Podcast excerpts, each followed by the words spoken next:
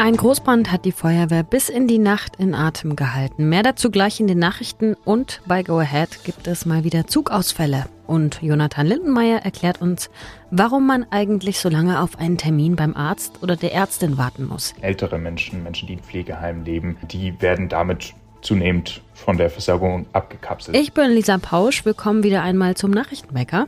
Heute am 27. Juni, einem Dienstag. Guten Morgen. Nachrichtenwecker, der News-Podcast der Augsburger Allgemeinen. Es gibt wieder Einschränkungen im Zugverkehr von Go Ahead. Von den 48 Triebwagen werden heute nur 35 einsatzbereit sein. Das hat Go Ahead gestern Abend bekannt gegeben. Betroffen sind die Linien Este nach München, Ulm, Würzburg und Aalen und das gesamte elektrifizierte Nahverkehrsnetz rund um Augsburg. Go Ahead rät den Fahrgästen, also euch, per App oder auch im Internet zu schauen, ob eben die Züge fahren. Auch in den kommenden Tagen könnten weiter Züge ausfallen. Es gibt nämlich ein Problem bei der Mechanik der Stromabnehmer, also dem Teil, der die Oberleitung mit dem Zug verbindet. Das auch nicht erst seit gestern, sondern schon länger. Die Ursache dafür ist immer noch unklar. Go Ahead arbeitet mit dem Hersteller Siemens weiter an dem Problem. Schon am Wochenende sind Züge ausgefallen. Neben den technischen Problemen begründet Go Ahead das auch mit Personalmangel und kurzfristigen Krankmeldungen. Vielleicht habt ihr die großen dunklen Rauchschwaden gesehen gestern und vielleicht hat sich auf eurem Handy auch die Warn-App Nina gemeldet. Die hat nämlich gestern vor der Rauchwolke gewarnt. Wenn ihr die App noch nicht habt, lohnt es sich vielleicht doch noch einmal darüber nachzudenken, sie zu installieren. Darin gab es auch den Hinweis, dass AnwohnerInnen Türen und Fenster schließen und darauf achten sollten, dass die Rauchgase nicht durch Klima- und Lüftungsanlagen in die Gebäude gelangen. Aber zurück zum Thema. In Augsburg-Inningen ist nämlich gestern Nachmittag ein Großbrand ausgebrochen. Gegen 13.45 Uhr in einer Gewerbehalle in der Hohenstaufenstraße auf dem Gelände der alten Ziegelei. Die Bilder sind ganz schön heftig. Man sieht Flammen so hoch, wie die Halle eben ist. Ich weiß nicht, wie viele Meter das sind. Zehn Meter bestimmt. Noch mehr. Die Feuerwehr war mit einem Großaufgebot vor Ort, hatte den Brand gegen 18 Uhr etwa unter Kontrolle. Doch die Löscharbeiten sind noch bis in die Nacht weitergegangen.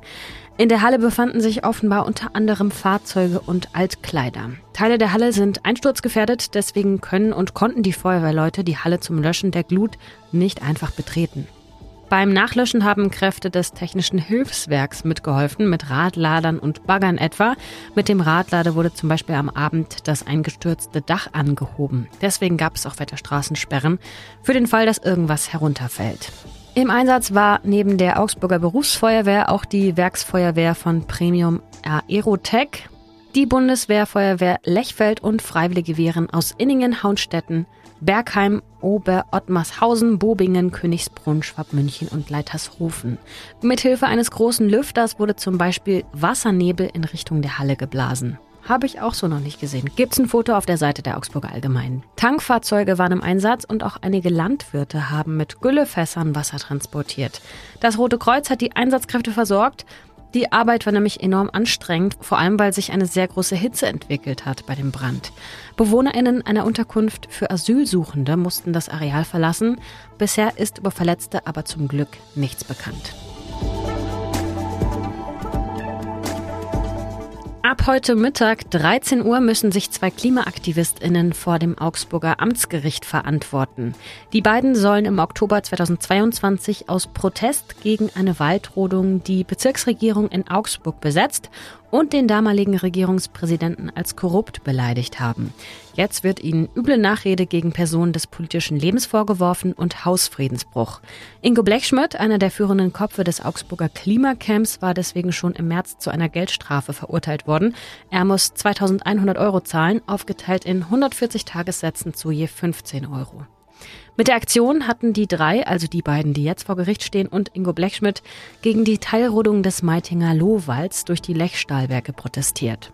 Der 20 Jahre alte Mann und die 21-jährige Frau sollten eigentlich schon Mitte Juni zum Prozess, fehlten da aber unentschuldigt. Daraufhin hatte das Gericht einen Haftbefehl gegen sie erlassen. Fraglich ist, ob sie heute erscheinen und fraglich ist auch, ob es immer noch zu einer Festnahme kommt. Korruption haben die Aktivistinnen dem damaligen Regierungspräsidenten vorgeworfen, weil die Behörde eine artenschutzrechtliche Ausnahmegenehmigung erteilt hatte, die ihrer Ansicht nach, also der Ansicht der Aktivistinnen nach, die Teilrodung erst möglich gemacht hat. Der Bund Naturschutz hat danach auch die Ausnahmegenehmigung beim Verwaltungsgericht beklagt. Das Wetter in Augsburg. Heute gibt es einen Mix aus Sonne und Wolken, es bleibt aber trocken und die Temperaturen kommen auf bis zu 23 Grad.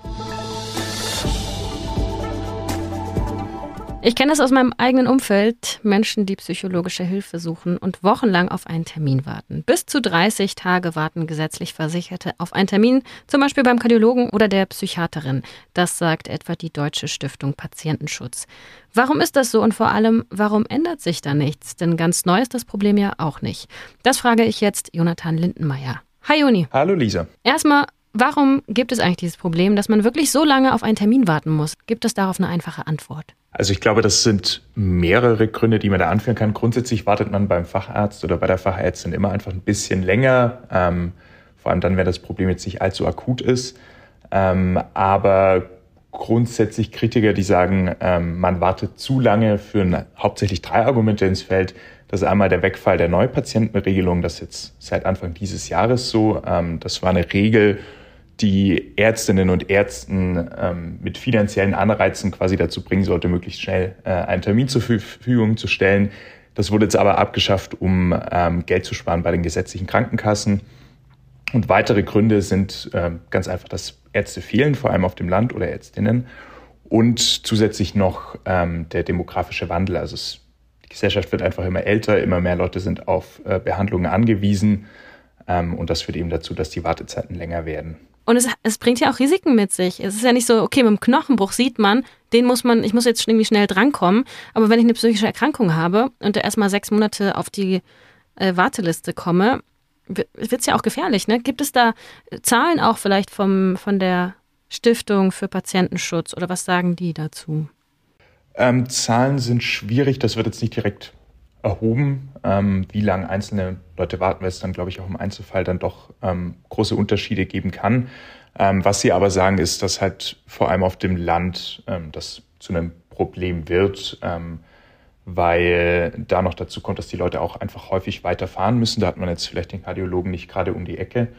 Ähm, und darunter leiden eben dann vor allem die, die nicht mehr so mobil sind. Das heißt, ältere Menschen, Menschen, die in Pflegeheimen leben, die werden damit zunehmend von der Versorgung abgekapselt, kritisieren jetzt die Patientenschützer. Gibt es da besonders auch Unterschiede in den Bundesländern? Ost und West zum Beispiel? Die Zahlen, die ich gesehen habe, ist es in Ostdeutschland ein geringeres Problem, es nimmt sich aber nicht allzu viel. Wie sieht es aus jetzt zwischen gesetzlich Versicherten und Privatversicherten? Gibt es da einen Unterschied? Da gibt es definitiv einen Unterschied. Also diese 30 Tage Wartezeit, die bezieht sich eben auf die gesetzlich Versicherten und das ist eben auch äh, ein Kritikpunkt, der dann vor allem von links wird, äh, von links kommt. Also ich habe mit der gesundheitspolitischen Sprecherin der Linken gesprochen und die kritisieren das eben sehr stark, dass wir in Deutschland so eine Zweiklassen-Gesellschaft im Gesundheitssystem haben und dass eben die Privatversicherten lang nicht so lange warten, warten müssen wie die gesetzlich Versicherten. Und die Antwort aus der Politik, wird irgendwas gemacht? Gibt es Pläne? Ja, also das Gesundheitsministerium will das angehen. Sie wollen dann vor allem versuchen, die Kommunen mehr in die Pflicht zu nehmen und Anreize zu schaffen, dass es eben solche Versorgungszentren gibt vor Ort, wo dann eben zum Beispiel der Kardiologe oder die Psychiaterin untergebracht sind und so im nah bei den Menschen Arztpraxen entstehen. Die Opposition kritisiert natürlich, dass irgendwie zu wenig gemacht wird. Die Union fordert vor allem, dass diese Neu Neupatientenregelung zurückkommt. Und äh, wie schon angesprochen, die Linken wollen eben vor allem dieses Kassensystem auflösen oder angleichen. Vielen Dank, Jonathan. Danke dir, Lisa. Was sonst noch wichtig wird, der Mindestlohn wird ab Januar steigen, aber nur leicht um 41 Cent auf 12,41 Euro brutto pro Stunde. Zu der Entscheidung gab es ordentlich Streit in der zuständigen Kommission. Wer heute 12 Euro verdient pro Stunde und damit Mindestlohn, kommt insgesamt auf 2100 Euro brutto. Die Gewerkschaften hatten eine deutlich höhere Anhebung gefordert, mindestens 13,50 Euro, um die Kaufkraft der Geringverdiener zu erhalten. Der Arbeitgeberverband BDA verteidigte dagegen den Beschluss und begründete das mit der lahmenden Konjunktur. Anfang 2025 kommt dann die nächste Erhöhung, aber auch die nur ganz leicht auf 12,82 Euro dann. Jewgeni Prigozhin, der Chef der russischen Söldnertruppe Wagner, hat sich nach dem missglückten Aufstand in Russland erstmals öffentlich zu Wort gemeldet. Er sagte jetzt über eine Sprachnachricht auf Telegram, er habe nicht die Obrigkeit in Russland stürzen, sondern nur protestieren wollen. Weiter ist unklar, wo er sich eigentlich gerade aufhält. Nach Berichten russischer Militärblogger wurden bei dem Marsch der Wagner-Truppen auf Moskau am Samstag sechs Hubschrauber und ein Flugzeug der russischen Armee zerstört und deren Besatzung getötet. Offiziell wurde das von russischer Seite aber nicht bestätigt. Und zum Abschluss ein Kulturtipp mal wieder. Heute stehen die jungen Wilden zum ersten Mal letzten Mal auf der Bühne im Staatstheater in der Brechtbühne im Gaswerk. Die jungen Wilden, das ist der Choreografie-Nachwuchs des Augsburger Balletts mit originellen, kreativen und faszinierenden Ideen, heißt es da in dem Stück Newcomern ab 19.30 Uhr. Und wenn ihr eine halbe Stunde früher kommt, dann gibt es auch noch eine Einführung. Das war's von mir, Lisa Pausch und dem Nachrichtenwecker. Kommt gut in den Tag, wir hören uns morgen wieder. Und ich sag wie immer Tschüss, Baba und Ahoi. Nachrichtenwecker ist ein Podcast der Augsburger Allgemeinen. Alles, was in Augsburg wichtig ist, findet ihr auch in den Show Notes und auf augsburger-allgemeine.de.